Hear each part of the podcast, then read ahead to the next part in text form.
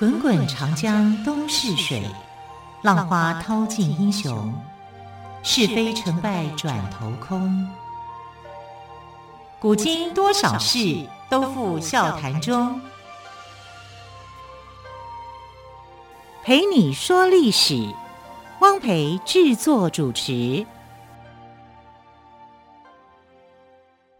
迎朋友们收听今天的《陪你说历史》节目，我是汪培。同样再次为朋友们邀请到历史专栏作家于远炫老师来到我们节目当中。老师好，主持人好，听众朋友大家好。好，老师，自我们节目开播以来哦，每次讲到三国哦，好多朋友都非常的有兴趣。但是我知道三国时期刘备有个大臣叫做黄权，可是我们对这个名字有一点陌生。老师是不是来帮我们介绍一下黄权到底是谁？其实他是一个很重要的大臣啊，啊，只是说在《三国演义》上面呢，他的分量就没有那么样的重啊，因为他跟刘备之间的君臣关系是特殊的，因为他一开始的时候不是刘备的大臣。所以老师，这个皇权是草头皇，权力的权哈，对，对对，不是上穷碧落下黄泉的黄。对，我解释一下。他说刘备遇上了黄权，那不死定了吗？对，我赶快解释一下，怕听众误会。对。啊，这个黄权呢，它原本是益州的主簿啊。什么叫主簿呢？主簿就相当于现在的秘书长。我们可以讲，就是说他是益州那个时候的这个益州牧，叫做刘璋，刘璋的秘书长。那刘璋也等于是一方之霸。但本来是益州是一个很大的地方，也就是现在的四川。啊，那你刘备那个时候有一个野心，就是他要拿下四川，因为他没有根据地啊，所以诸葛亮就建议他，你要拿下四川嘛，这样你才能够三分天下。这是他的一个三分谋略里面早就已经谋划好的一个部分。那刘璋被认为说他是一个很好的一个管理者，可是呢，他比较懦弱一点。那比较懦弱一点，就很多人就很想去欺负他，所以当时包括像东吴的孙权。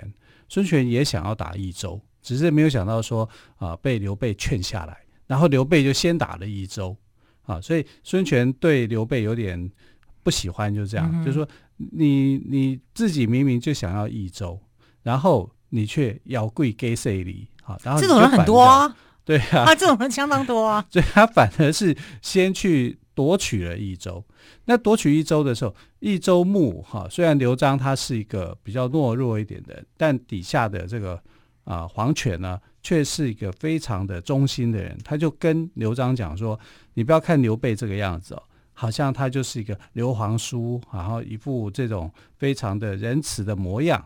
可是呢，他其实是对你有野心的，这个你要特别注意。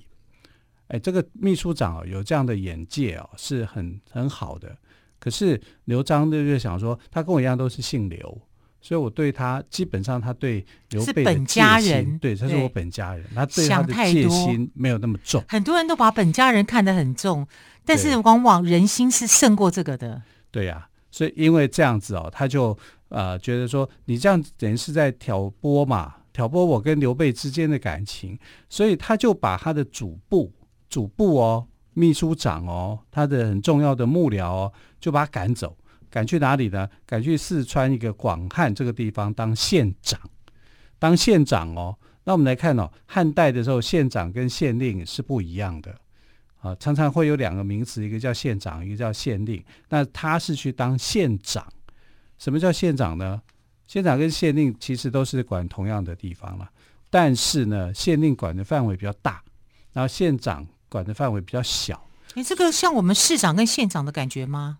不，不一样，不一样，不一样。它就是一个县，应该就是县，但这个县里面有大小，大的叫做县令，小的就叫县长。哦，所以当你在看到汉代说这个人被当去当县长的时候，你就知道这是当小官。小官当县令的话，就是比较大的官。呃，再再比县长再大一点，嘿嘿对，但还是小官。但是你看到、他从一个主簿的身份，从一个幕僚幕僚长的身份被贬到这个小地方去当县长，这其实就是说我对他不信任。好，那刘璋等于就是生气了嘛，你挑拨我跟刘备之间的感情，好，所以这个他就没有去容不下他。那容不下他，黄权会怎么样想？我说的是真的，这是一个事实，所以他就非常防备刘备的进攻。对刘备他是非常的呃处心积虑，就想说你一定会来打益州的，我要去防范你。所以果然啊，就是当刘备啊他要去打益州的时候，最难打的那个关卡就卡在黄泉这里。啊，黄泉的广汉县这个地方守得非常非常的严密，怎么奇怪了？一个小县拿不下来。好，原来黄泉早就有做了准备。这个人一开始的时候，他是跟刘备是对头。好，就是说他没有想要这个，刘备根本没有去用他嘛，因为不是他这一方面的人。那他也觉得刘备是有野心的，一直在防范这个野心家。可是当战争起来的时候，益州被刘备拿下来的时候，他也就没办法。那没办法，这死守那么久，还是会被攻下的。因为刘备底下的能人还是很多的，像关羽啊、张飞啊，啊这些名将啊，所以呃，这个黄权最后还是投降了。但他的投降也很特别，是刘备一直在劝降他。因为他觉得他这个人是一个非常特殊的一个人，他一定要留下这个人，好，所以他就用他的诚心诚意去感动他，啊，所以黄权后来就是觉得，嗯，已经是已经。发生到事已至此，事已至此。对，然后其实刘备的能力确实是比刘璋要来得好，所以他就成为成为这个刘备底下的人就对了。对，他就变成了刘备的大臣。嗯哼，然后刘备是非常非常喜欢这个臣这个臣子的，因为他那这样刘备还蛮会看人的啊。刘备是会看人的，嗯，他比诸葛亮还更会看人。我们常常在讲诸葛亮，好像呃他很会看人，对不对？跟神机妙算一样。对，但其实历史上的诸葛亮哦，在用人的眼光上面，其实还不如刘备来的精准。那当然啊，所以刘备用了诸葛亮啊，啊 因为他知道诸葛亮对他很忠心啊，他 知道要用什么样的人才，什么样的人摆在什么样的位置。对对，对，哦，这个人就就是刘备蛮厉害的。对，所以呃，黄权是有点被刘备感动到了。其实刘备就是一个会感动人的君主。啊，就是他当君主的时候呢，他就想尽办法，因为我要拉拢你嘛。你看，我们曾经谈述谈到他跟赵子龙之间的亲密关系，还手牵手嘞，对不对？什么恶心的事情他都会做得出来。真不当演员太可惜了。对，他对黄权也是这样子啊，就是因为他知道黄权是，哎，你看他好像是官职上面是文臣，但其实他能打仗。所以，一个允文允武的人，那是他想要的，所以他一定要去得到皇权。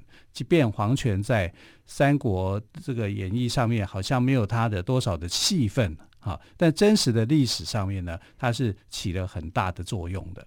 那这个作用其实发生在哪里呢？发生在后来关羽啊，关羽因为后来被东吴给打败了，败败走麦城，然后他甚至还被杀了。那被杀以后呢，你是刘备，你会怎么想？我要报仇啊，对不对啊？这个报仇之心就很浓烈，他就想要去打这个东吴啊。那打东吴好不好打？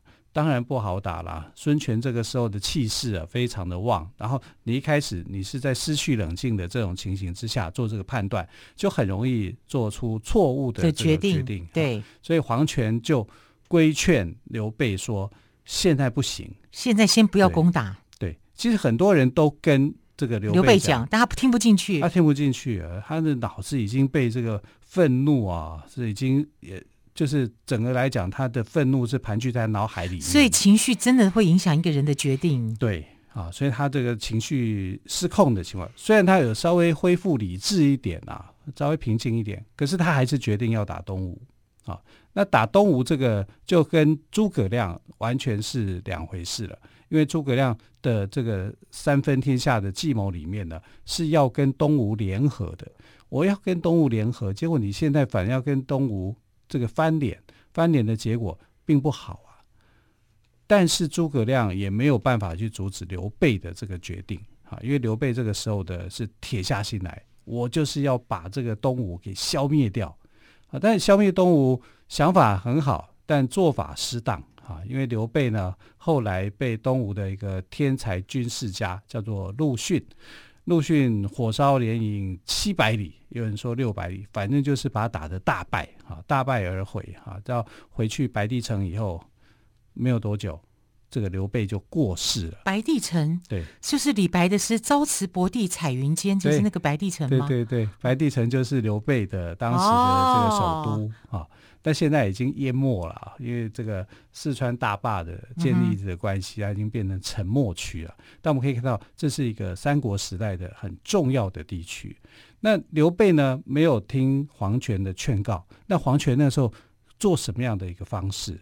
他就想，虽然呃你还是要执意打东吴，哈，那怎么办？我没有办法说服你，但我可以帮助你。他就说我自愿去当讨伐东吴的先锋。让我去观察他的敌情，了解他的虚实，然后再把这些汇报给你，让你做一个完整的判断。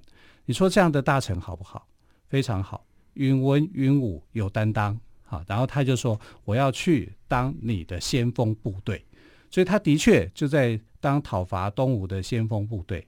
但是呢，这也是决定了黄权最后呢，他又投靠了这个曹丕的一个很重要的关键。对。好，到底为什么黄权后来会投靠曹丕呢？我们先休息一下，稍后再请岳迅老师来告诉我们。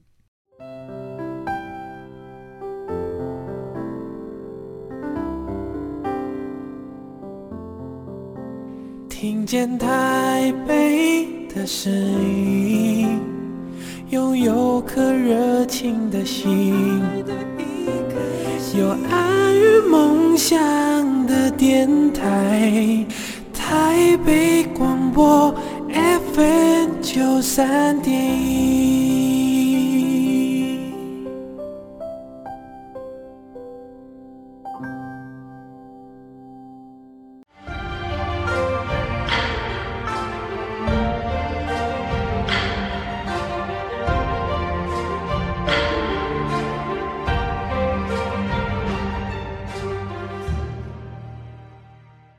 这里是陪你说历史节目，我是汪培。特别来宾岳俊老师今天谈到刘备跟黄权的君臣之道。可是老师刚刚在放歌之前，你提到哈，后来黄权呢投靠了曹丕，是什么样的关键让黄权做了这样的选择呢？其实这个投靠曹丕是不得已的。好，为什么？因为刘备啊，这个蜀汉集团跟东吴集团就发生了冲突嘛。当然，一来一开始就是关羽被杀。那关羽被杀，他一定要想要报仇啊！啊，可是这个报仇，大家都会劝说你不要立刻就好像发怒，就去啊，要要去找他们的麻烦。这样其实你在失去冷静的情况之下，你会做出错误的判断。所以呢，刘备他也不是说啊，我关羽被杀，我隔天就去复仇，就不是这样子的啊。他是等待了一段时间，也就是说，他认为说我的实力可以跟这个东吴。一拼高下的时候，他就决定了，因为他称帝以后，他其实是有野心的嘛，啊，他就就想要去报，一来报关羽的仇，二来我就是想要去灭掉东吴啊，但这个政策跟诸葛亮是完全违背的。诸葛亮认为说，东吴是应该要结为盟友的，要对抗的是曹魏，因为当时曹魏的势力是最大的，他人口最多，然后他的呃土地也最大，结果。你你去你不去对你不去联合其他人去对抗他，反而是要把联合的这个人呢，先要去消灭他，那就变成了这个呃曹魏这个地方呢，他就变成有优势，所以不是一个很聪明的做法。但他劝不了刘备，刘备的报仇之心是很重的，然后再来他的一个呃策略上面已经做了改变。那你这样的做的一个改变呢，黄权他也没有同意啊，因为呃。毕竟他是这个有眼光的人，他是非常有眼光的。他知道说这样的做法是错的啊，然后必须要站在跟诸葛亮是同一个阵线的。可是劝阻不了的情况之下，他只好说啊，那这样子我去当先锋部队啊，你让我去当先锋部队，我先去侦查东吴的一个情况，再来告诉你是怎么样。所以他就被封为叫做这个镇北将军啊，然后让他去驻守。江北、长江以北这个地方啊，去防范东吴的这个任何的一个举动。那孙权是很难对付的，他非常非常的狡猾聪明啊。《三国演义》里面呢，太小看孙权了。孙权是很聪明的。然后当时他的这个名将陆逊啊，陆逊是先示弱的，先说：“哎呀，我好虚弱啊，我欠人家揍啊，你们来打我吧。”啊，但其实他就是把这个身段给放得非常非常的软。然后让这个刘备啊，就是大意中计，结果火烧连环六百里啊，整个军营都被烧掉，然后这个呃刘备就仓皇而逃。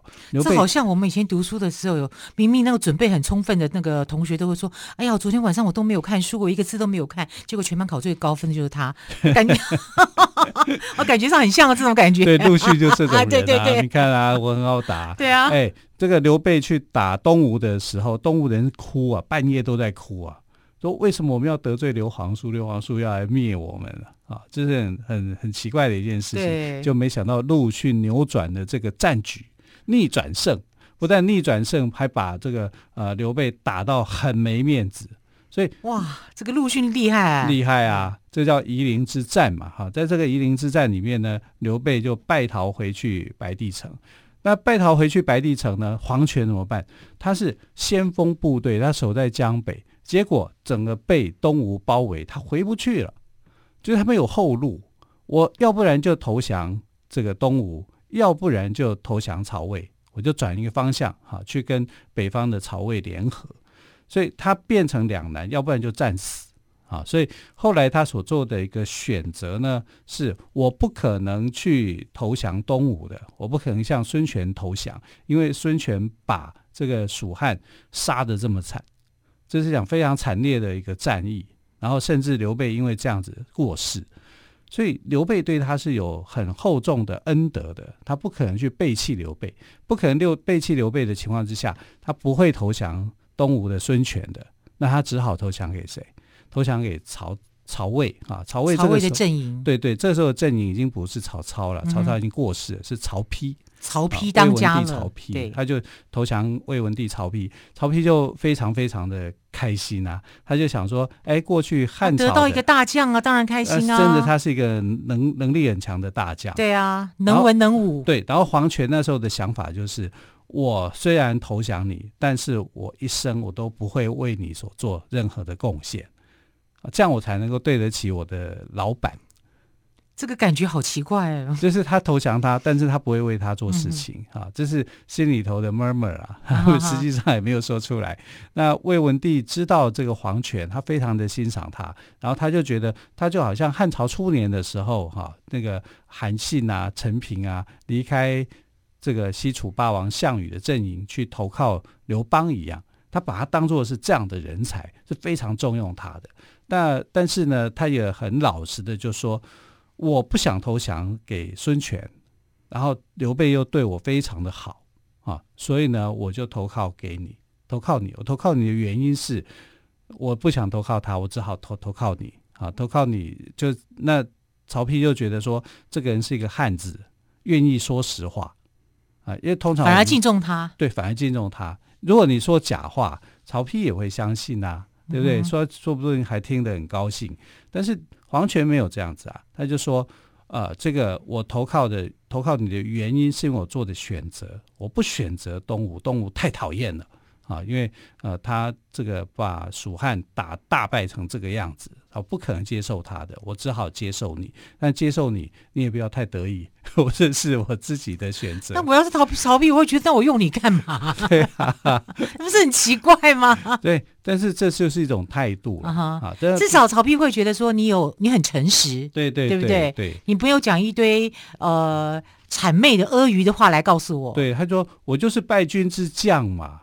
我只好选择投靠的地方啊，因为我没有地方可以去，我还希望能够留住这条命来帮蜀汉做一些事情。